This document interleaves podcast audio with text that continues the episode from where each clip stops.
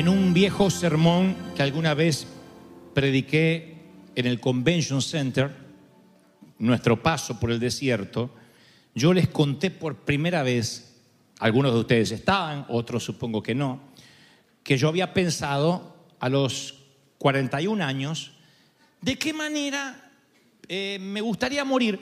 Y recordaba una historia de un actor argentino, eh, se llamaba Luis Sandrini, en los tiempos que Cantinflas, que Mario Moreno también era muy conocido, Nini Marshall, eran actores y actrices entre mexicanos, argentinos, en lo que se llamaba la época de oro del cine.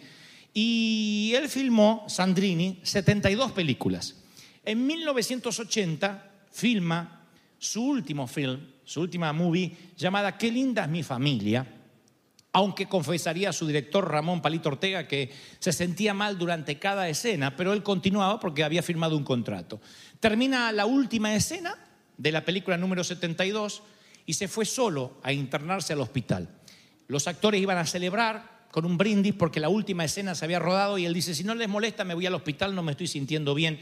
Fallecería 16 días después, el domingo 5 de julio de 1980, justo un día antes de mi cumpleaños. Lo recuerdo porque al día siguiente yo cumpliría 12 años. Y fui a buscar el periódico, como todas las mañanas, a una esquina para mi papá y decía grande, en letras de molde, murió Sandrini. Así que yo vine con la noticia, papá, 12 años tenía, murió Sandrini el 5 de julio del año 1980. Y yo recuerdo las palabras de su esposa, se llama Malvina Pastorino, ella dijo, eh, Sandrini murió haciendo lo que le gustaba hacer. Su ángel estaba en el set. Su ángel estaba en el plató de filmación. Y a mí me impactaron esas palabras, porque yo empecé a pensar qué es su ángel, a qué se refieren cuando dice su ángel estaba en el set.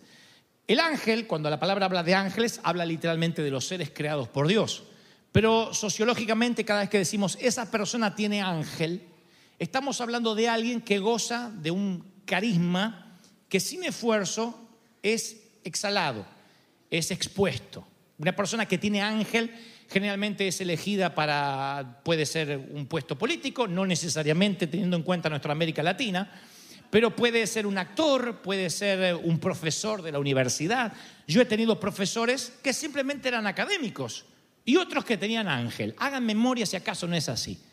Algunos te enseñaban lo mismo que otro, pero se te quedaba impregnado su enseñanza y su dialéctica porque tenían ángel, tenían algo que llenaban el aula o el salón no bien entraba.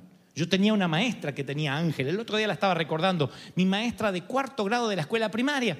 Y después tenían otras que no tenían ángel, tenían diablo adentro.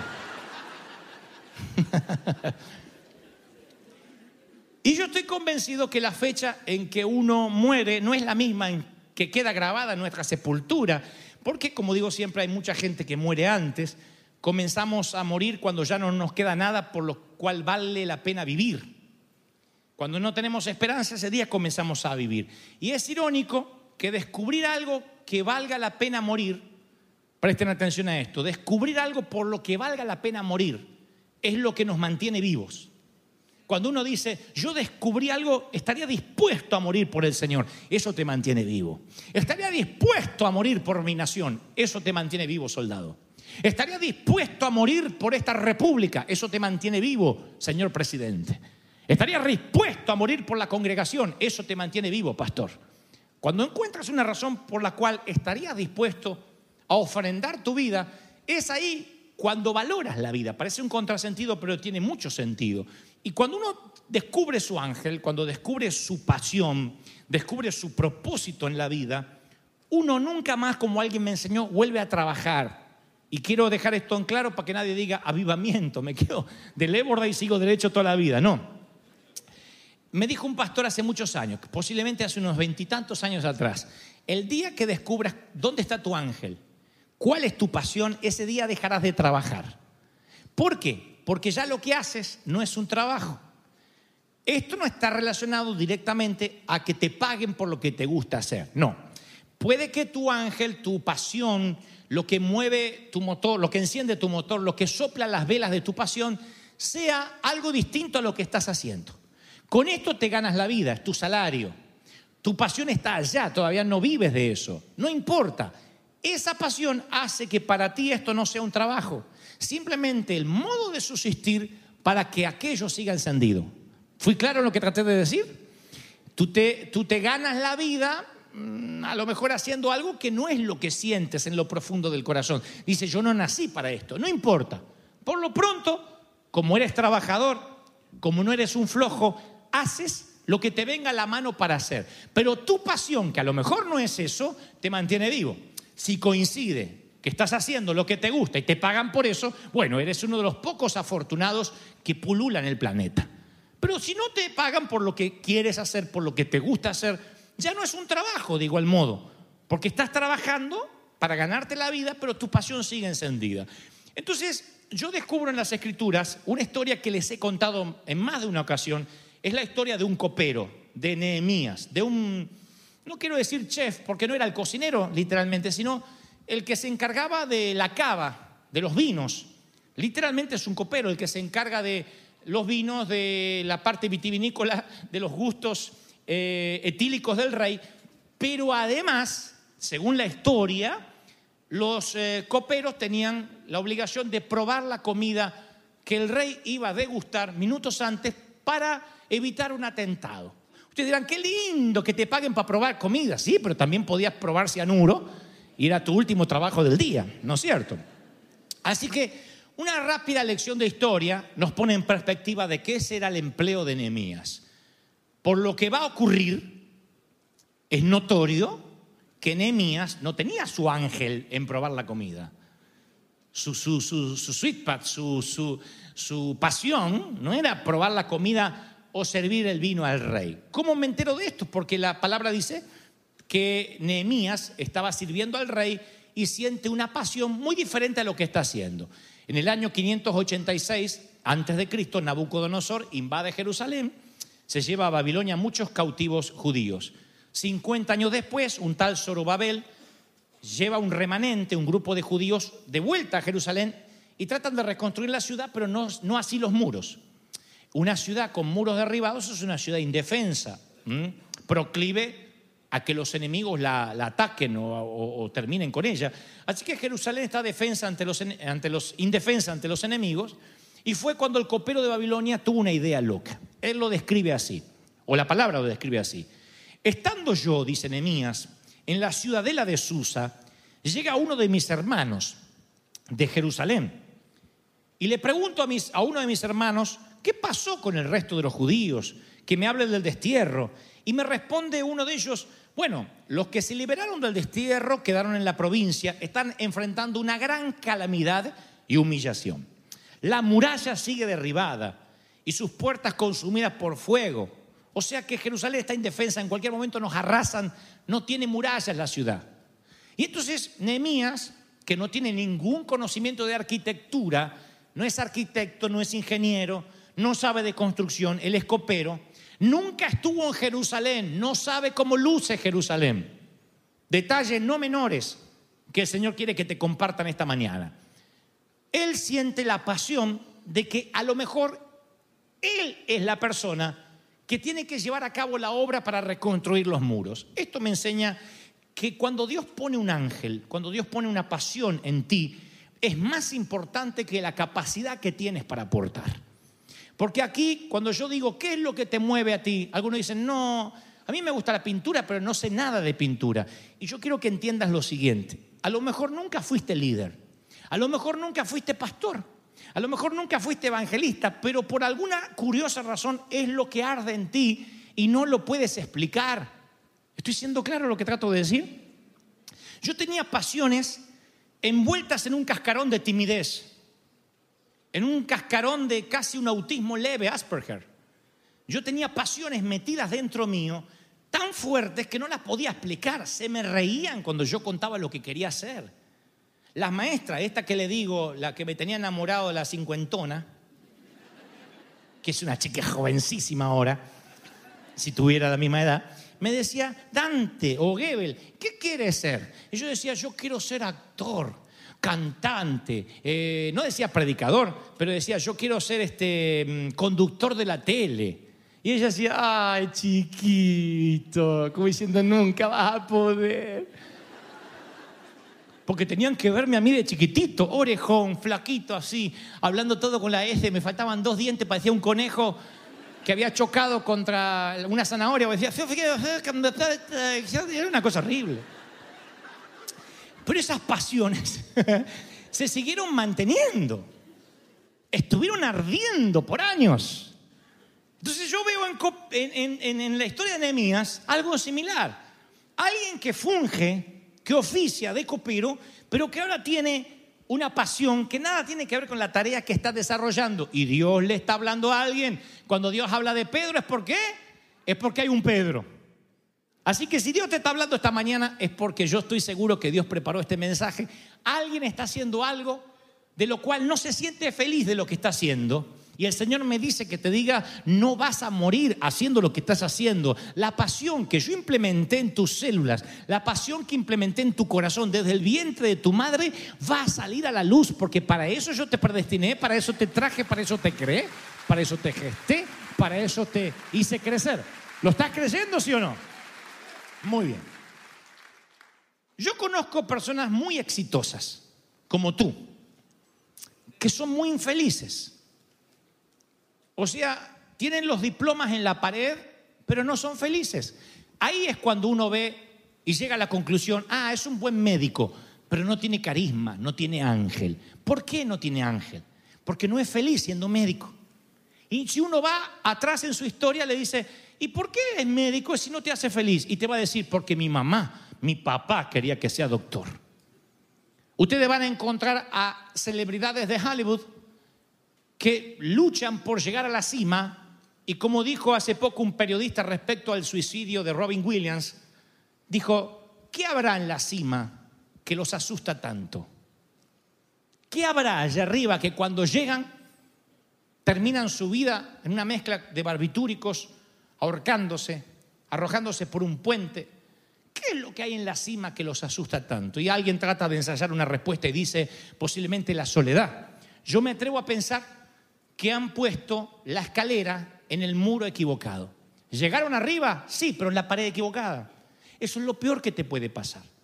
El peor consejo que le podamos dar a nuestros hijos es, hijo, tienes que ser exitoso, tienes que tener una casa, tienes que tener un auto, tienes que tener una cuenta bancaria, tienes que tener... Todo eso está bien que lo instemos a que no tenga que pasar a premios económicos. Pero si en el afán de que no pase a premios económicos le apoyamos la escalera en la pared equivocada y él quiere ser artista y yo le apoyo la escalera en la pared de doctor, cuando llegue allá arriba, a la cima, va a encontrarse que es un infeliz. Porque aunque tiene éxito, no es efectivo. Nada hace que salte de la cama los días lunes. Por el contrario, quisieras quedarse bajo las cobijas porque de lo que se gana la vida no lo llena, no lo hace feliz. Y tú puedes decir, bueno, pero ¿qué tiene que ver eso con lo espiritual? Si tú estás lleno con lo que haces, si te sientes bien con lo que estás haciendo, lo transmites. Y ahí cuando dicen, este tipo, esta dama, tiene ángel. ¿Estoy siendo claro? Es maravilloso ver, no solamente pensemos en personas extrovertidas, pensemos en un cartero con ángel. Pensemos en un mesero con ángel. ¿Han visto meseros con ángel? Usted dice, ¿puede un mesero sentir que ha puesto su escalera en la pared correcta? Sí, yo creo que sí. O, o si bien tendrá otra pasión por otra parte que equilibra lo que hace como mesero. Tal vez el atender las mesas está pagando su pasión que está en otro lado. Pero a mí me fascina un mesero que me hace comer lo que no quiero comer, me hace pagar lo que no quiero pagar y me hace dejarle un tip que no quería dejarle. Digo, me pide matrimonio, capaz que lo pienso. Es maravilloso. Pero no hay nada mejor cuando tú ves a alguien que no está lloriqueando, cuando, cuando da lo mejor con una sonrisa. La milla extra es un mandamiento divino, es una administración de la mayordomía. Aleluya. Y yo he descubierto con los años que prefiero fracasar en algo que amo antes que tener éxito en algo que no disfruto. No hay nada más maravilloso en decir, me salió mal, pero amo esto que en tener éxito en algo que no disfruto. Mi hermano mayor, actualmente eh, partido a la gloria del Señor, mi hermano mayor me llevaba seis años y por una cuestión casi lógica, teníamos a siete cuadras de casa Werner von Siemens, una empresa alemana de telefonía que tenía su colegio high school ahí dentro. Eran muy pocos los que podían entrar. Así que fuimos a rendir el examen porque mi hermano fue ahí mi hermano estudió ahí, se quedó trabajando ahí y se, se- recibió de técnico electrónico. Y le fue bien a mi hermano, compró su casa, era técnico electrónico allí en Werner von Siemens. Así que a mí no me preguntaron, ¿dónde fui yo a estudiar? A Werner von Siemens. Así que me sentaron a estudiar electrónica. Me ponían un teléfono, ¿se acuerdan los teléfonos que hacían?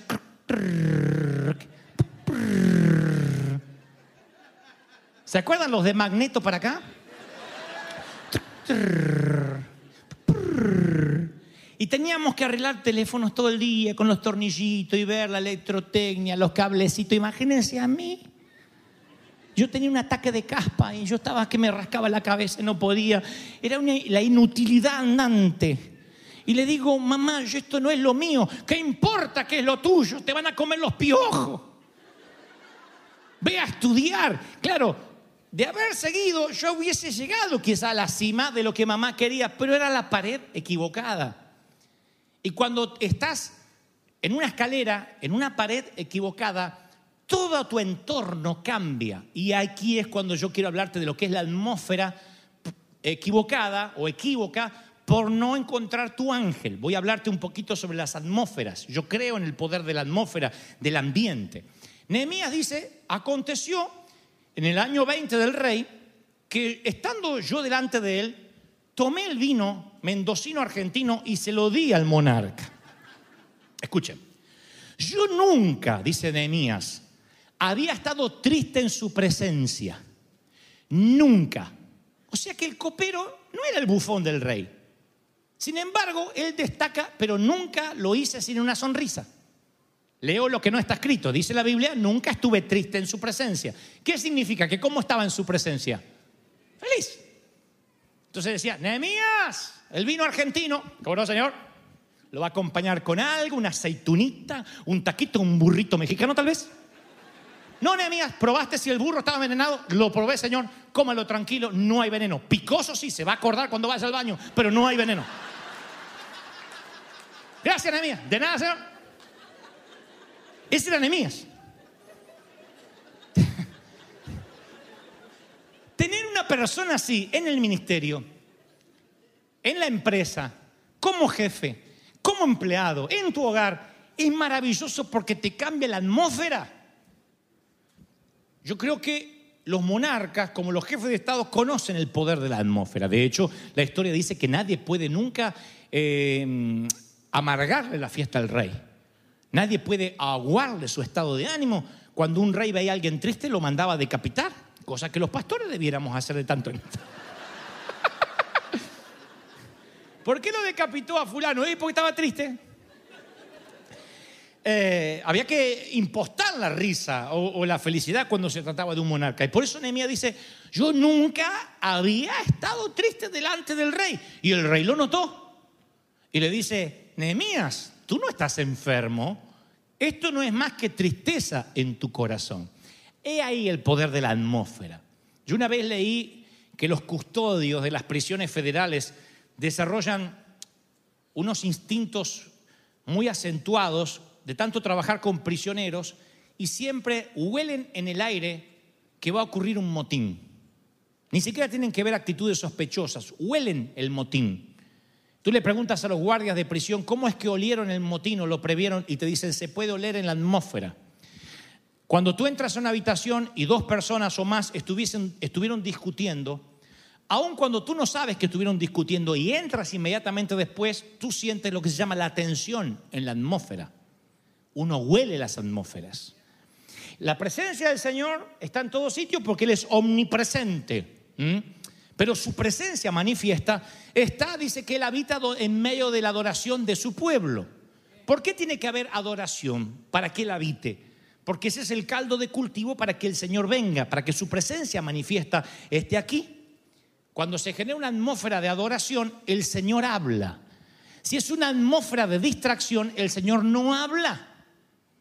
Tú podrías pensar, pero el Señor tiene poder para hablar igual. Claro que sí, también tenía poder para hacer milagros en Nazaret y no, los hace porque dice que ve mucha incredulidad. Y cuando ve incredulidad no hay atmósfera de milagros. Para que haya milagros tiene que haber atmósfera de milagros. Alguien me dijo alguna vez, tú preparas la atmósfera y le hablas mucho al alma del hombre y eso no está bien. Y yo le digo, ¿por qué no está bien? Si el alma fuera malo, Dios no se hubiese dejado sin alma. Somos tripartito, cuerpo, alma y espíritu. Yo no puedo llegar a tu espíritu, eso es una tarea del Espíritu Santo, pero puedo llegar a tu alma con las palabras, con la elocuencia, puedo conmover tus sentimientos, eso es una tarea que como orador sí me compete. ¿Cómo no voy a hablarte al alma? Hay de los que dicen hasta poner música de fondo apela al alma y no dejas que el Señor hable al espíritu. Pero si el alma también es parte de, de la creación divina. Y yo creo que a veces una adoración hace que el alma se aquiete, se vayan las preocupaciones y el espíritu quede libre para que el Señor nos hable. ¿Me siguen? Tienes cuerpo, ¿correcto? Si en lugar de estar sentado en esa cómoda butaca, estaría sentado sobre una silla de clavos, por más que el Espíritu Santo quiera hablar a tu espíritu, las nalgas te gritan, no aguanto más. Y yo diría, pero que ignora el cuerpo. ¿Cómo vas a ignorar el cuerpo si estás incómodo? Si un zapato te aprieta y tienes el dedo así y te está doliendo, dicen que el único dolor que se refleja en la cara es el de pies. Y veo algunos que están calzando un número menos hoy. Estás- Y el dedo así. Llegas a tu casa y esos dedos escapan a la libertad como una empanada así, desguazada. ¡Ah! Hacen los dedos, ¿no? Si te aprieta el zapato, tú no me puedes oír. Te bloqueas. Y por más que el Espíritu Santo quiere traer convicción a tu espíritu, tu pie dice, no aguanto más. Preferiré que me escuches descalzo. Siguiendo esa línea de pensamiento, he aquí el alma. Entonces el alma se maneja por atmósferas. Si tú vas a organizar una boda, un cumpleaños de 15, necesitas que haya una atmósfera de festividad, música, un pastel, te vistes bien, no estás en chancla en una boda. ¿Por qué? Porque es parte de la atmósfera. No, hay que vestirse bien, vamos a una boda. Es parte de la atmósfera. Una atmósfera que se repite crea un clima. Y un clima que se repite se transforma en una cultura. Entonces en la iglesia aquí en River nos vestimos no con la mejor ropa, pero lo mejorcito que tenemos en el closet, los que somos de la casa. No venimos a me vengo así en short y de acá me voy a la playa. No. ¿Por qué lo hacemos? Eh, cualquiera puede venir en short, no es que se lo vamos a prohibir. Pero el entorno a los que llegan le van diciendo implícitamente, mira que acá venimos a crear una atmósfera de adoración, de excelencia, de quietud. Estamos aquí diciendo, Señor, venimos a crear una atmósfera propicia para que tu presencia descienda, haga habitáculo y nos hables. ¿Están conmigo, sí o no? Entonces, todo tiene que ver con un clima. Cuando ese clima no es propicio, el rey te dice, ¿por qué está triste tu corazón? Y claro, Nehemías le da un vuelco el alma porque de pronto el rey se da cuenta que él generó la atmósfera inadecuada, de modo que el monarca se dio cuenta que algo no está bien. Y tiene que confesarle por qué no está bien al monarca. Miren, hay una diferencia entre termómetro y termostato. El termómetro mide la temperatura, punto. Este niño tiene fiebre, tiene temperatura, calentura, le dicen en algunos países. Yo no lo digo mucho porque significa otra cosa en Argentina, pero tiene...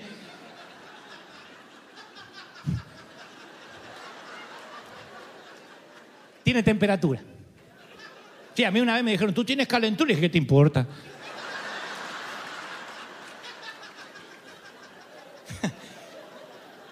Este niño tiene temperatura. Eso es el termómetro. ¿Qué hace el termostato? Cambia la temperatura, cambia la atmósfera. El termostato es lo que dice, uh, acá hace mucho calor. Entonces tú lo programas que si pasa más de los, vamos a hablar en centígrados, por ejemplo, o en Fahrenheit, si pasa más de los 80, te baja a 77, 76. Eso es el termostato. ¿Mm? Regula la temperatura, la cambia.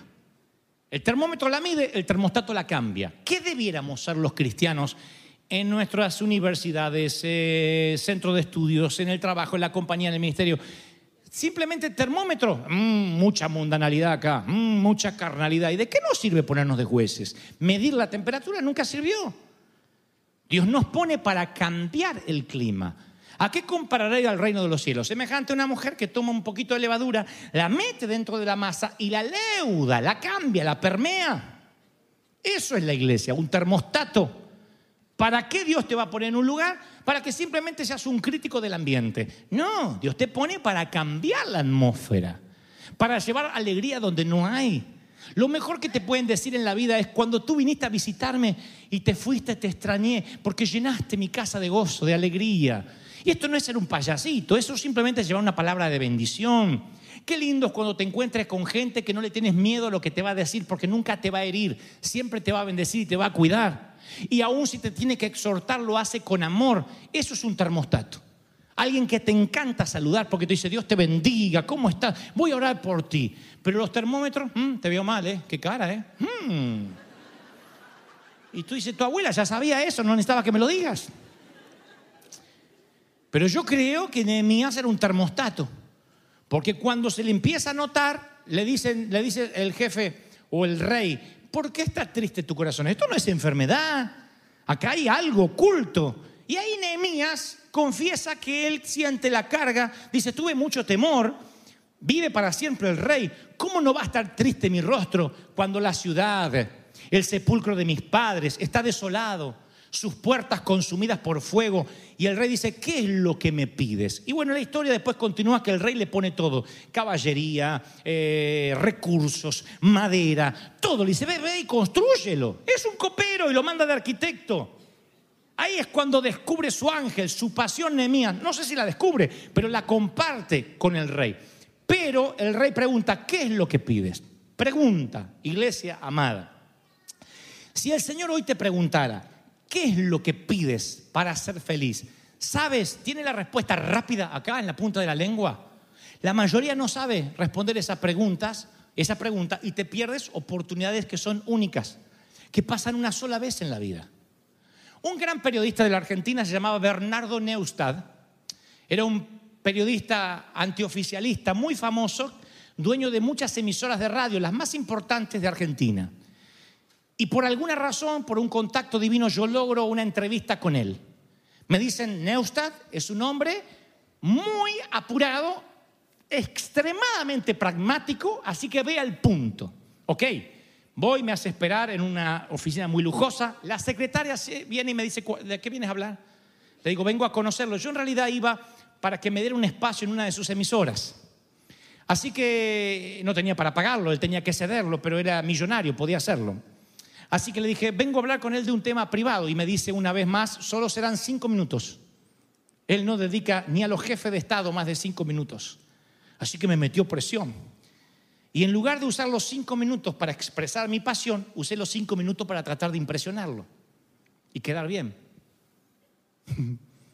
que es lo peor que puedes hacer, porque cinco minutos no alcanza para quedar bien con nadie. Así que dije, ¿qué hago? ¿Qué hago? ¿Qué hago? Si llego y me dice, ¿a qué vienes? A que me dé un espacio en la emisora. Quedo como un aventado. Pues, ¿y este pedigüeño dónde salió? Entonces usé mis cinco minutos y me lo hacían, me, lo hacían notar. Mira que tienes, por ejemplo, de 10 a 10 y 5. Ok, así que entro, me dice, Neustadt, ¿cómo le va? ¿Su nombre? Gebel, tome asiento. ¿En qué te puedo servir? ¿En qué lo puedo servir, Gebel? Bueno, eh, yo soy un, un hombre que, que- que- que- de chico yo soñaba con muchas cosas. Eh, bueno, no es que soñaba, sino que las, las tenía como, como pasión y él vi que lo perdí. No, no, no, no, es bueno, eh, al punto. Yo, yo eh, creo en una generación diferente en la República Argentina y me hace bla, bla, bla, bla. Eh, eh, empiezo de nuevo y miraba su reloj. ¿En qué te puedo servir, Gebel? Ahí tenía que haber dicho, necesito un espacio en su emisora de radio, tengo algo que comunicarle al país. Me lo hubiese dado. Pero usé mis minutos sin saber responder a la pregunta, ¿qué necesitas? Terminaron mis cinco minutos y yo había tanta babosada, tantas tonterías. Se levantó y me dijo, bueno, bebé, un gusto conocer, ¿eh? Le dice cuando le dicen así a la secretaria, sácame este plomo de encima. Así que me acompañaron hasta la puerta, así, y me fui. Me encuentro con el amigo en común que me contactó y dice, ¿y le pediste? Le digo, no, no me animé. ¿Cómo? Nunca más tendrás una cita con él y menos ahora que te conoció. Así que, cuando el rey dice, Nehemías, ¿cómo puedo servirte? ¿Qué necesitas? Es un rey el que lo está preguntando. No sé, ¿qué siento en mi corazón? Sí, ya voy. No dice eso. Hay pasión. ¿Dónde está tu ángel? Si yo hoy te preguntara, ¿dónde está tu ángel? ¿Qué quieres? Si tuvieras ahora que decirme ya, rápido, esto es lo que necesito y no lo puedes resumir en dos, tres palabras, entonces, mi querido, tú no tienes un ángel.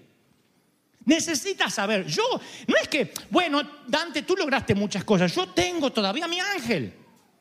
Si me preguntas, ¿qué quieres ya que te ocurriera ya? Yo ya lo sé, no te lo voy a contar porque ¿qué te importa? Pues es cosa mía. Tampoco me estoy pidiendo que me lo digas en voz alta. Digo, deberías decirle al Señor, sí, eso es lo que yo quiero, ya, no aguanto. No es esa ansiedad. Eso es, determina lo que quieres ser y eso te será firme, dice el Señor. Determina hacia dónde vas y eso te mantendrá en dirección. ¿Están conmigo, sí o no?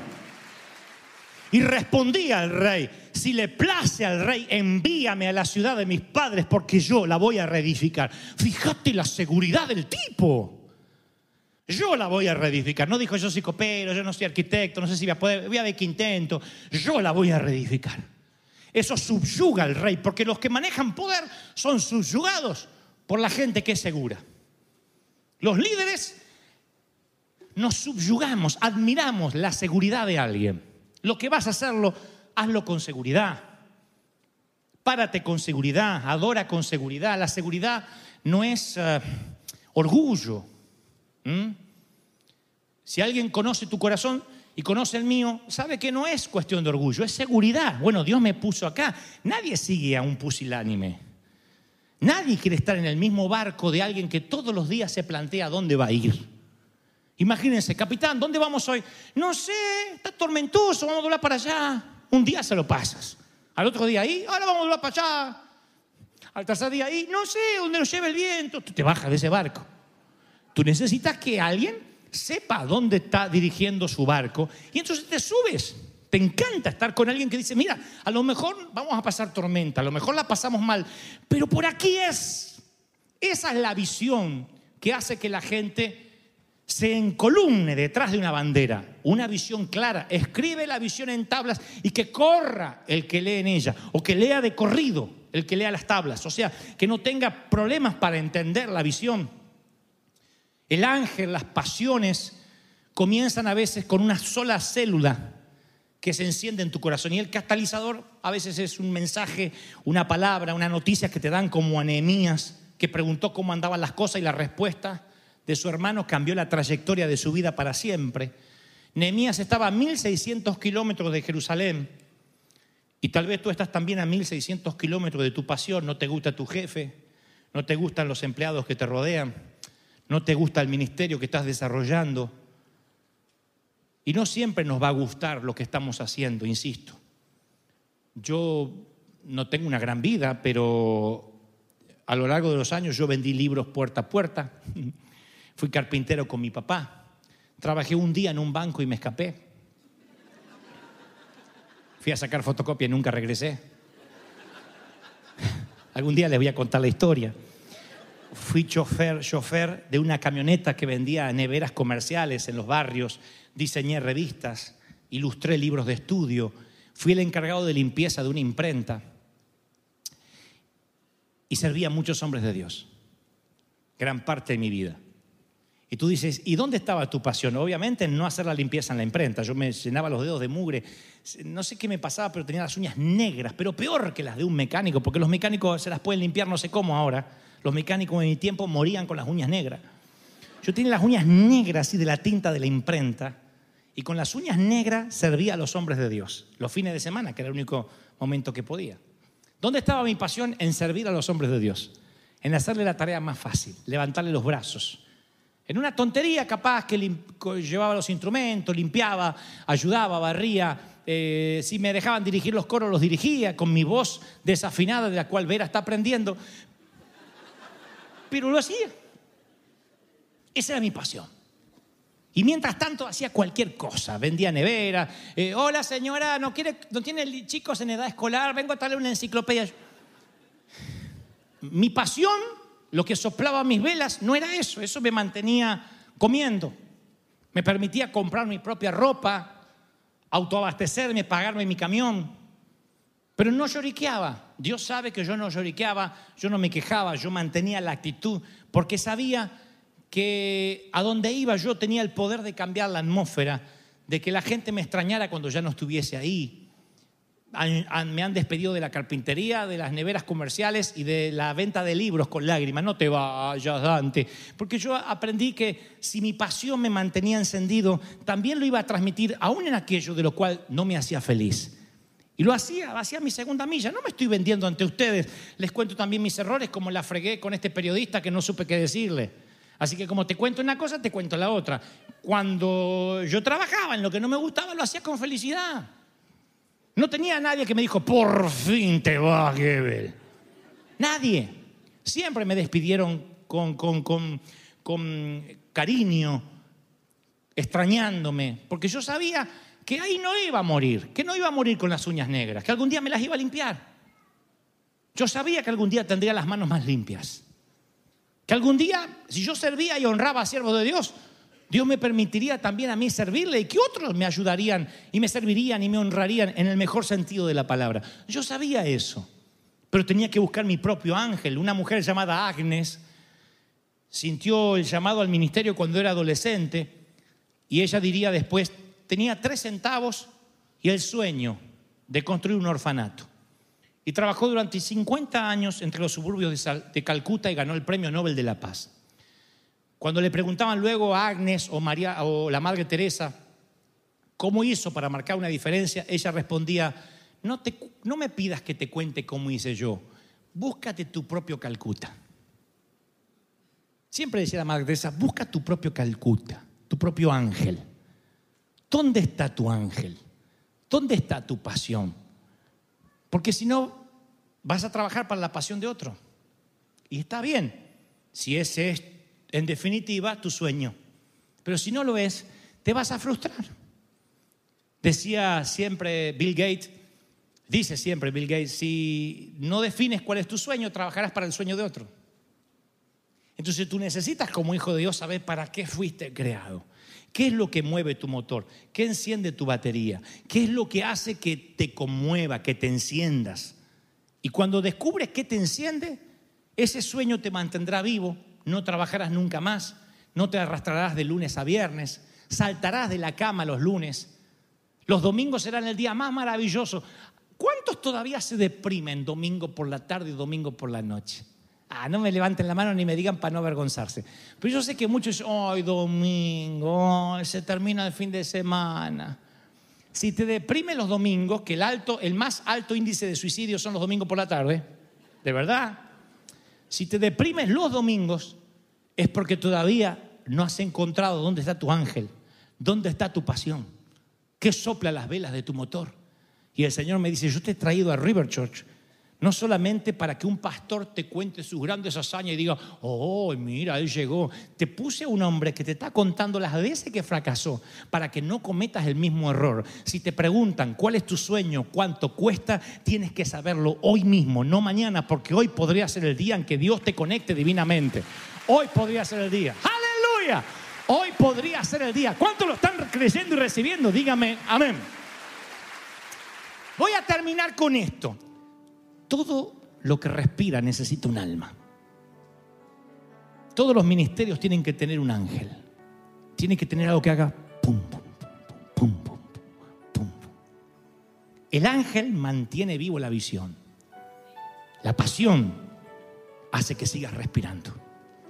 Así que, si tu ángel no está, tal vez sea tiempo de partir. Hablo en términos metafóricos en la vida. Es tiempo de buscar otro llamado, otra compañía, otra cosa para hacer. Porque no hay peor cosa que un restaurante sin ángel. Porque entonces la mesa al lado del baño va a lucir como una mesa al lado del baño. El menú va a ser desabredo y los precios van a ser altísimos. Así que vende, hijo. Y que la misma frase de este film se nos quede grabado en el corazón. ¿Dónde está mi ángel? Porque eso, mi querido, te va a mantener vivo. Celebra al Señor si crees que Dios habló, si crees que Dios está contigo. Aleluya. Si crees que Dios habló, dale el mayor aplauso de la historia al Señor de señores, al Rey de reyes. Dios está aquí hoy. Ven